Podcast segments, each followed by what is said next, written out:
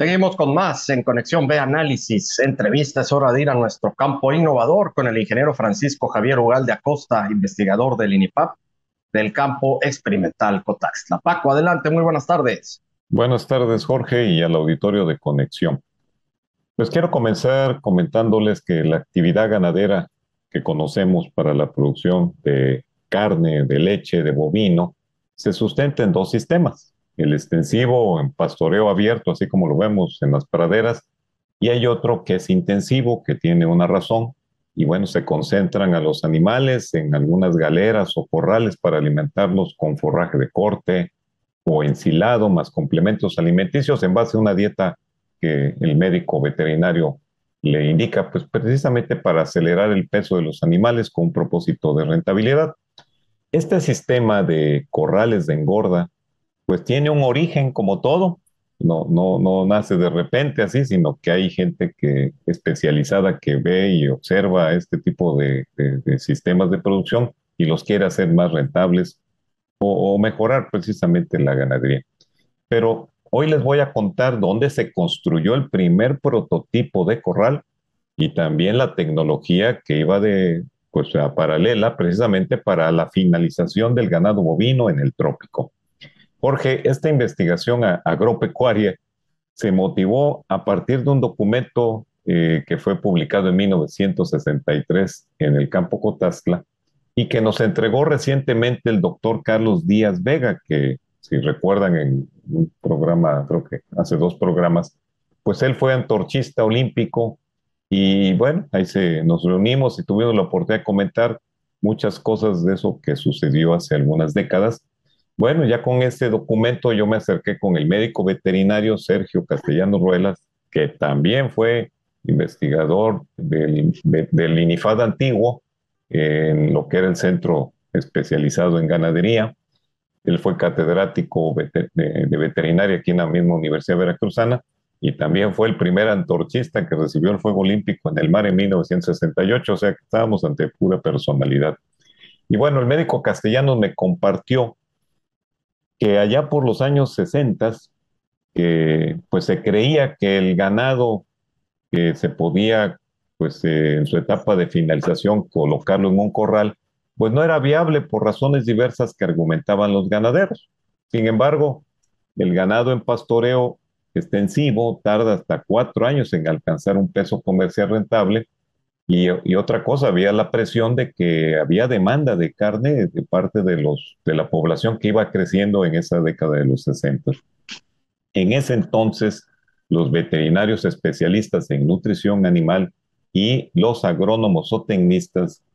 consideraban que la engorda de ganado en corrales no pretendía sustituir a la engorda de ganado en potrero, solo era un medio para dar un mejor acabado al ganado y hacerlo con mayor rapidez. Para los que no están muy metidos en este ámbito de la ganadería, quiero comentarles que un corral de engorda, pues es una instalación donde se concentran por un determinado tiempo el ganado bovino que va dirigido más a la producción de carne y es una infraestructura que pues cuenta con pesebre, abrevadero, tiene sombra, soleadero y comederos, precisamente para que el ganado reciba una ración completa distribuida dos veces al día, que en ese entonces así era la recomendación. Ahora, el ganadero que quería combinar el pastoreo extensivo con los corrales de finalización tenía que prepararse, tenía que tener un silo para almacenar forraje de pasto, sorgo o maíz suficiente para llevar a cabo la engorda,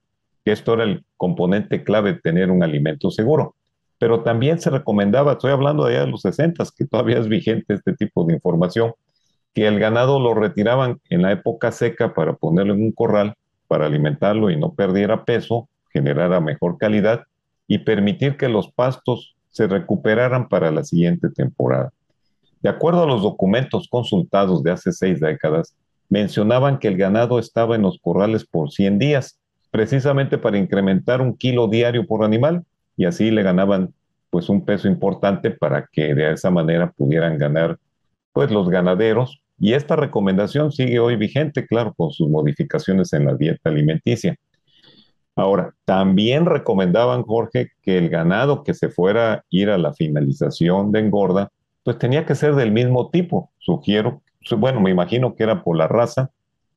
que tenían que ser la misma edad y la misma conformación física, precisamente para obtener mejores resultados y que fuera más homogéneo esta producción de carne. Ya se recomendaba también en ese entonces que se cruzara el ganado cebú con el pardo suizo, porque de eso combinaban la resistencia de una raza con la precocidad de otra, y con eso resolvían el problema del mejoramiento de la calidad de la carne del trópico, Jorge. Paco, este dato es, es muy relevante, por supuesto, el que nos das, porque eh, eh, esto se llevó a cabo y, y, aparte con éxito. Hay varios grupos ganaderos eh, que conocemos aquí en Veracruz que lo han hecho de una forma, pues quiero decirlo, espectacular, porque así es tal cual. Digo, se me vienen a la mente los tres y creo que son de los tres más grandes ganaderos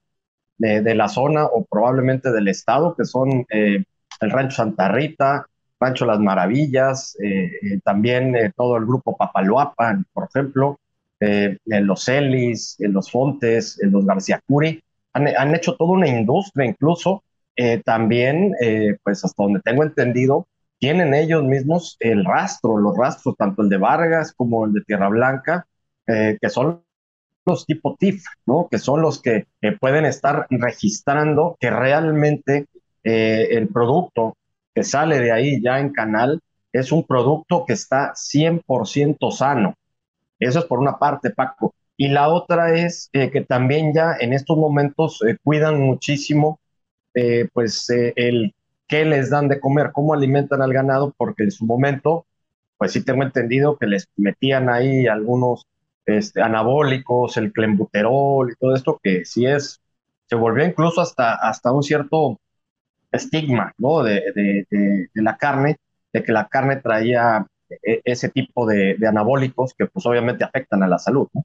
Sí, así es. Bueno, pues es parte de ese resultado, pero ya se las dice de emoción. Ahora sí les voy a decir dónde, cuándo y quiénes comenzaron con este sistema de engorda de ganado bovino en el trópico hace seis décadas. Y bueno, es con un comentario que precisamente tú acabas de decir, de estas grandes explotaciones modernas de producción de carne que, que actualmente conocemos y cuentan con miles de cabezas de ganado en etapa de finalización y han avanzado en sus procesos, como tú ya dijiste, de producción, sacrificios, productos certificados para garantizar el suministro, calidad e higiene para los consumidores nacionales, aplicando las normas de inocuidad. Bueno, el primer prototipo de corral de engorda de ganado bovino fue construido precisamente en el campo experimental Cotazla, que ya imagino ya, se lo, ya lo habían pensado, pero esto ocurrió en 1962 y lo hicieron con materiales propios de la región. O sea, no necesitaron la infraestructura que actualmente hoy, pues por los avances existen, pero ahí ocuparon la madera, las palmas de coco, de apachite, y ahí empezaron a hacer estos corrales todo precisamente con materiales para que no fuera, de costo para los ganaderos de esa época, precisamente para engordar. Ahora, la información la conseguí hasta el primer, con una fecha precisa. Este prototipo se construyó el 23 de octubre de 1962 y los experimentos estuvieron hasta febrero de 1963. Quienes intervinieron fue el médico veterinario Manuel Casas Pérez, y el agrónomo de la Fundación Rockefeller, Ned Edmir Raum, que eran asignados por el Departamento de, de, Nutrición Animal del Centro Nacional de Investigaciones Pecuarias, lo que era parte hoy del INIFAD, hoy soy parte del INIFAD, y bueno, pertenecían de alguna manera a la Secretaría de Agricultura y Ganadería, institución que marcó el progreso del campo mexicano. Ahora, me comentó el médico Sergio Castellano Ruelas, que en su etapa de estudiante veterinaria fue testigo de este proceso inicial de los corrales de engorda en el campo Cotazla. Y después, ya cuando ya estaba por finalizar su carrera, en 1968, pues cuando llegó al campo experimental La Posta, eh, el médico Castellanos, pues que le dan la chamba de construir los primeros corrales de engorda precisamente ahí en Paso del Toro.